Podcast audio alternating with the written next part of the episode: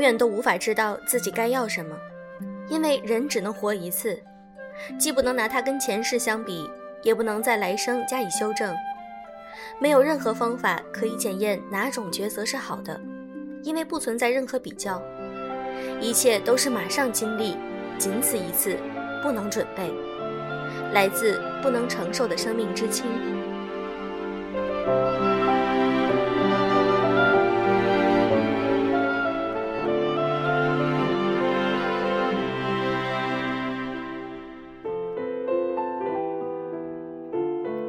用声音触碰心灵，各位好，欢迎大家收听优质女史必修课，我是小飞鱼。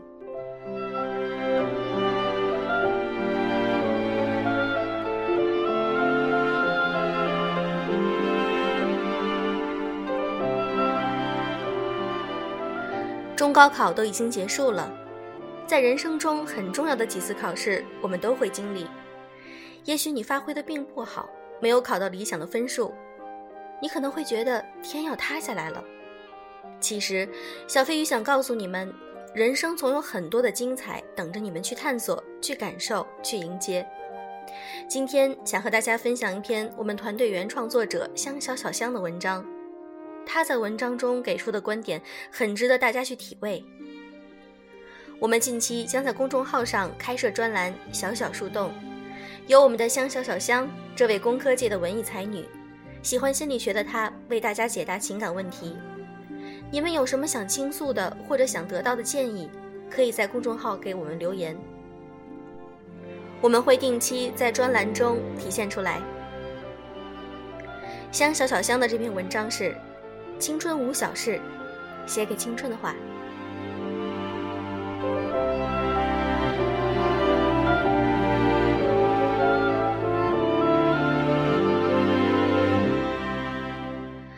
春无小事，真的是这样子的。以前我总是感叹，是不是自己太敏感，所以才会记得那么多小事，甚至会觉得自卑，觉得自己是不是格局太小。可是现在我明白，这是每个人不同的个性。我敏感，但是换言之，我能够敏锐地感受到自己的情感变化和别人的情感变化。我目前的工作是工程设计。我的工作不需要也不允许我投入太多的个人感情色彩。一个大喜大悲的人是断然无法胜任项目经理的，但是职业只是我的人生一面而已。我可以在工程师这个角色时表现得落落大方、果敢利落，可以在女儿的角色里做个孝敬懂事的女儿，也可以撒撒娇要点钱花，可以在母亲的角色里。懂得付出和承担，也懂得做好自己才是最好的榜样。懂得成为一个更好的母亲，也是最好的自我成长。当然，我还可以在写作和唱歌的时候表现得敏感而脆弱，在看《太阳的后裔》时，一脸玛丽苏的花痴下去，跟朋友聊过去，鬼哭狼嚎。以前我总是责怪自己的脆弱。我努力想把它包裹起来，认为它是坏的情绪。但在学习育儿知识的过程中，我看到这样的一段话：生气这种情绪本身不是错的，我们需要学习的不是消灭掉生气这个情绪，而是学会如何面对它，用正确的方式疏导它。这简直太对了，好吗？敏感不是错的，脆弱也不是错的。没有安全感也不是错的，我们只是需要学习用正确的方式面对它，疏解它。当我的闺女摔倒大哭特哭的时候，我不会责怪是桌子椅子的错，也不会责怪她没有好好走路。我会先问她疼不疼，难不难受。她如果说好疼啊，妈妈，即使我看来没有伤口，我也会关心她，安慰她，然后才说。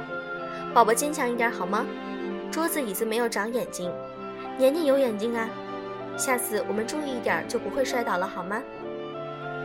因为我明白了，不仅仅青春无小事，你不是当事人，你无法体会当事人的感受，你要学会去理解。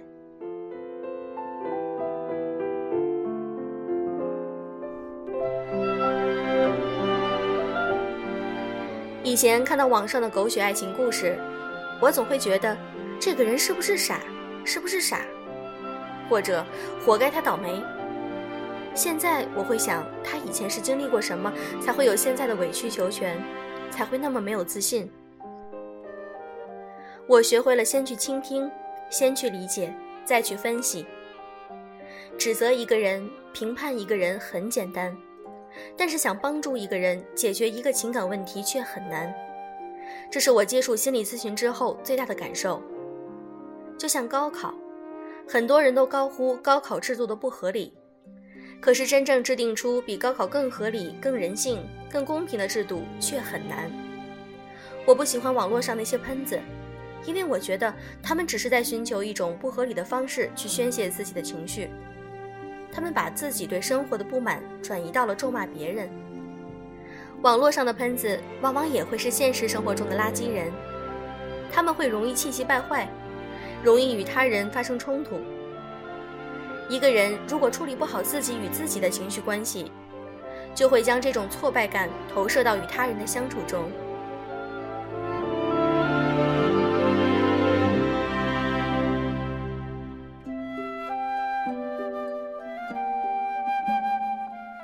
最近网上在热传的几个关于高考的段子，第一个，四年后你们会明白，你们今天的所有的努力并没有什么卵用，改变你们命运的不是知识文化，主要是爹妈、颜值，还有你们村儿是不是要拆迁。二，高考一结束，班主任老师在朋友圈里发了一条微信：考上大学的同学要记得和没考上大学的同学搞好关系。等你们大学毕业了，好去他们公司打工。考上一本的要经常联系二本的，未来家乡的领导就是他们。二本的同学要跟大专的搞好关系，他们将是你们孩子的老师。也要和没上大学当兵的同学搞好关系，因为他们将来是交警、警察和城管。富二代要和班里漂亮的女生搞好关系，因为她很有可能成为你的亲人。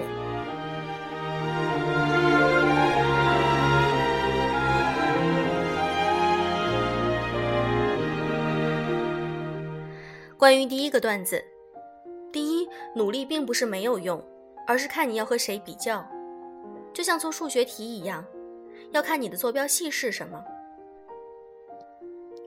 我们的人生价值，如果是和他人比较，如果是比谁赚的钱多，谁的社会地位高，那确实努力是没有用的。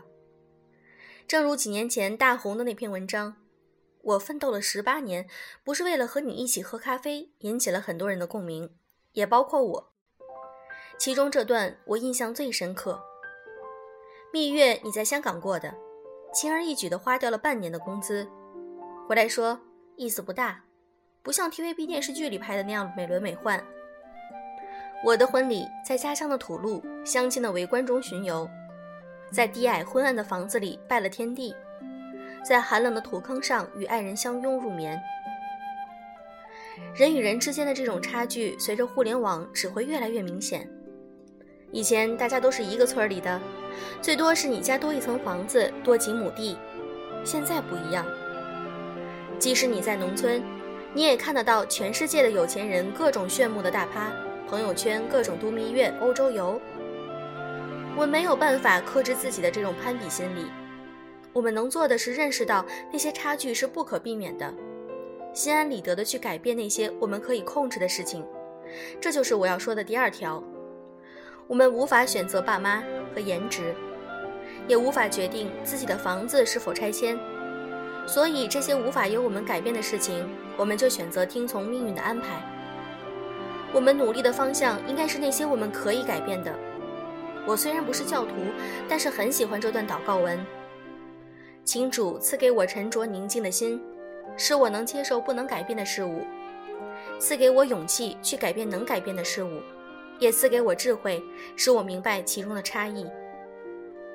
沉着宁静地去接受不能改变的事物，譬如出生、颜值、房子是否拆迁，这是一种情商的练习；给我智慧去明白其中的差异，这是一种智商的练习。理性分析，综合抉择。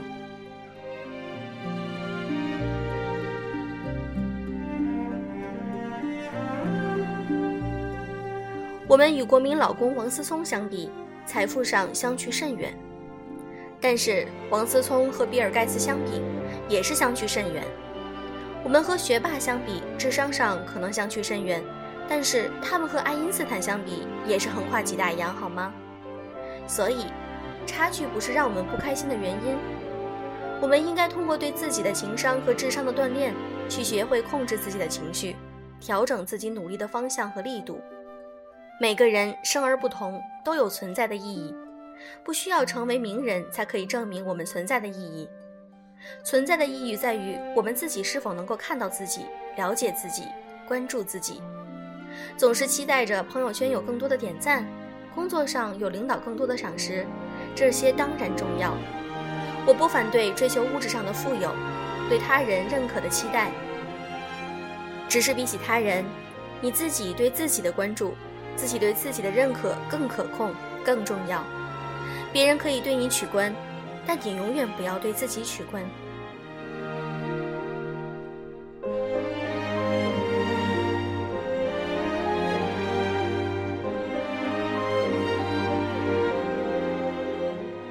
关于第二个段子，一是这个段子说明了大家已经意识到了，除了读书还有很多条路，读书不好的不一定没办法成功，也就是老话说的“三百六十行，行行出状元”。在我看来，人生不是单选题，不是只有一条路可以走；人生也不是多选题，只能在几个选择中选择；人生也不是证明题，证明你优秀，证明你有才；人生是问答题，是个开放式的问题，每个人都可以给出自己的答案，即使同一个人，随着时间的变化，也会有不同的答案。我曾经认为必须扎根一个城市，再也不动的想法。开始转变了。我的朋友朱妞妞曾经在她从小长大的城市工作，她的家人朋友都在那个城市。可她的男朋友去往了另一个很远的城市，她决定要去他的城市。像我这么没有安全感的人，就会劝她不要去。你现在生活工作都好好的，房子车子也都买了，干嘛去啊？她笑笑说：“世界现在都是一个村儿呢。”你怎么还害怕从一个城市到一个城市啊？房子买了可以卖掉，在他那个城市买啊。他说的话很打动我。我不知道听众们有没有和我一样的人，认为大学学的是什么专业就应该从事这个方向的工作，在哪个城市工作了五六年就应该赶紧买房买车安定下来。交往了几年的男朋友，即使跟他父母相处，发现以后家庭关系可能难处。还是觉得不想分手。我们害怕的是什么？是变化。想起毕业的时候找工作，大家一般有几个去向：国企、外企、私企。那时候家长打电话最多的一定是去国企吧，女孩嘛，稳定一点好。曾经我也是这样认为。前一段时间看了一篇文章，文中说。真正的稳定，不是说你的单位不会辞退你，你的单位不会垮掉，而是即使你的单位垮掉，你也可以凭借自己的能力找到一份如意的工作。这种底气才是你安全感的来源，才是真正的稳定。瞬间觉得刷新我的视野，所以稳定不是混日子，稳定是不断的学习，让自己增值，让自己永远有这种底气和能力。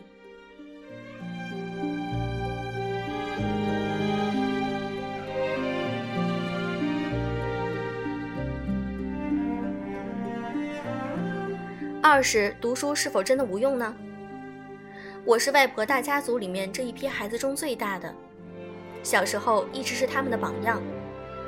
看看，要向小小学习呀，成绩那么好，一定能考上个好大学。我也如家人所愿，考上了重点大学，上了研究生。可是现在就变过来了，每年过年都会有人问：“哎，小小啊，你赚那点钱，还不如去给 A 打工吧。” A 是我的妹妹，从小虽然成绩不好，她从小就懂得如何省钱，如何操持家务，如何把家里多余的菜换成钱。她职高毕业后去北京打拼，一开始是做服务员，端盘子洗碗，工资虽然低，但是足够养活她自己。她对自己的定位并不高，因为相较在农村里插秧割稻，这种生活并不是辛苦很多。后来他发现卖房子赚得多，就开始做房产中介。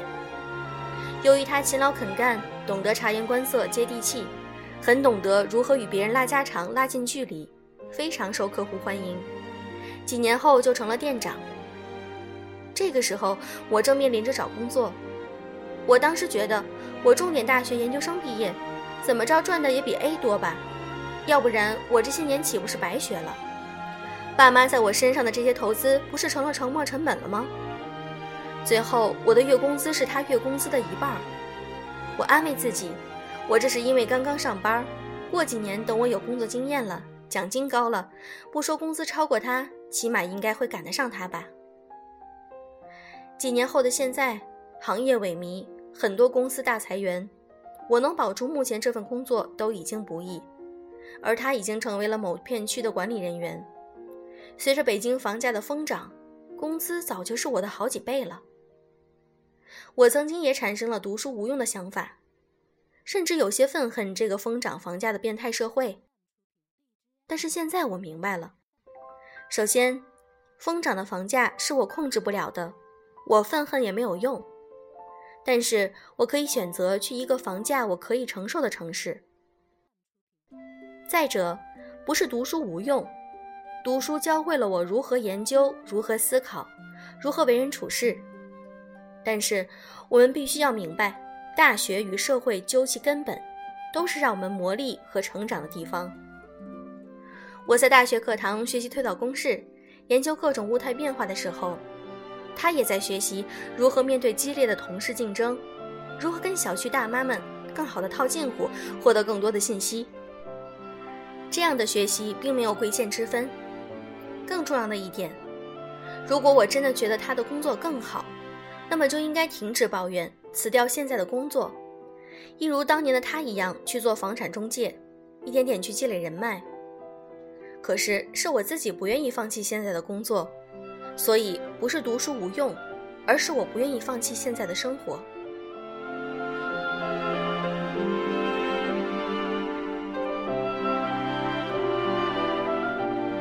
鱼和熊掌不可兼得，这就是在说机会成本。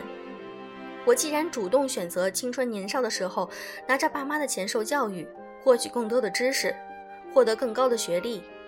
那么，我就主动选择放弃了那几年去社会上摸爬滚打的机会。既然这种选择是我主动做出的，那么我就应该为这样的选择买单。哪个行业会景气，很多时候不是我们所能控制的。我们能做的是改变自己的思路，不要走死胡同，不要一边愤恨一边生活。Facebook 首席运营官谢里尔·桑德伯格的书《向前一步》中提到。职业生涯是方格架，而不是竖梯。我们的人生并没有定格在一个公司或者一个职业。方格架可以为我们提供更广阔的视野，看到更多美好的前景。三，学会如何和他人相处，建立自己的人脉网。我就是传说中的自来熟，很容易交朋友。看看我 QQ 上三百加的我的好友。但是实际上，常常联系的可能不超过十个人。对于人脉网，我的理解是：第一，关系都是需要花时间维系的，你得考虑一下是否符合你的时间成本；第二，不要试图跟所有的人做朋友，硬生生挤进去的朋友圈，对于你来说可能是无效资源，你要学会适度的取舍和选择。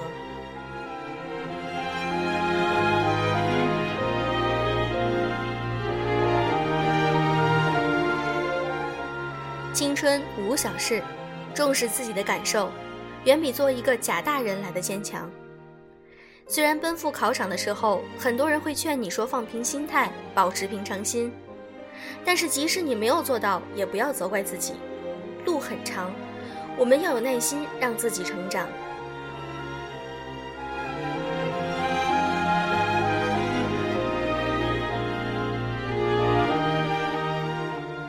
欢迎大家到我们的微信公众号上给小小留言，我们的专栏“小小树洞”即将开始。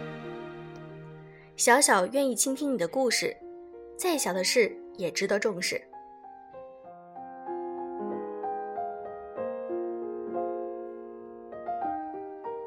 所以我们的微信公众号是什么呢？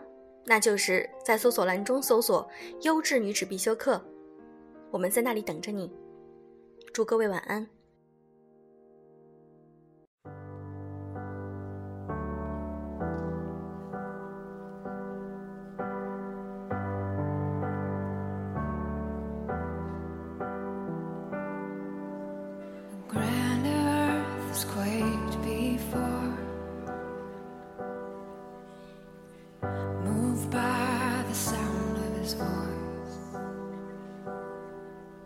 and seas that are shaken and stirred.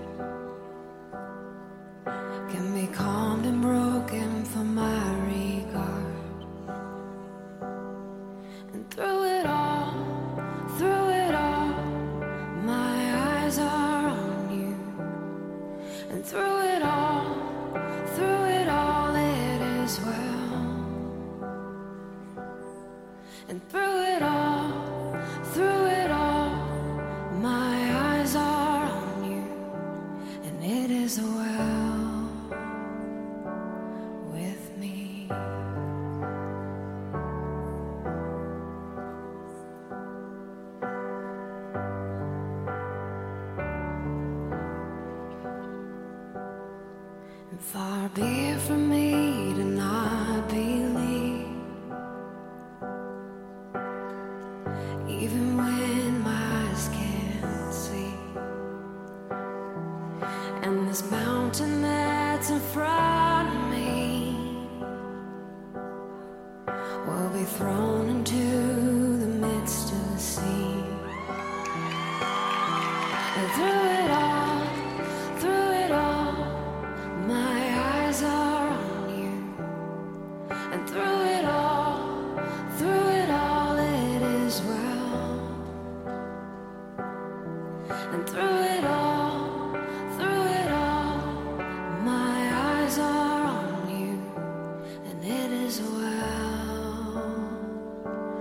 Yeah.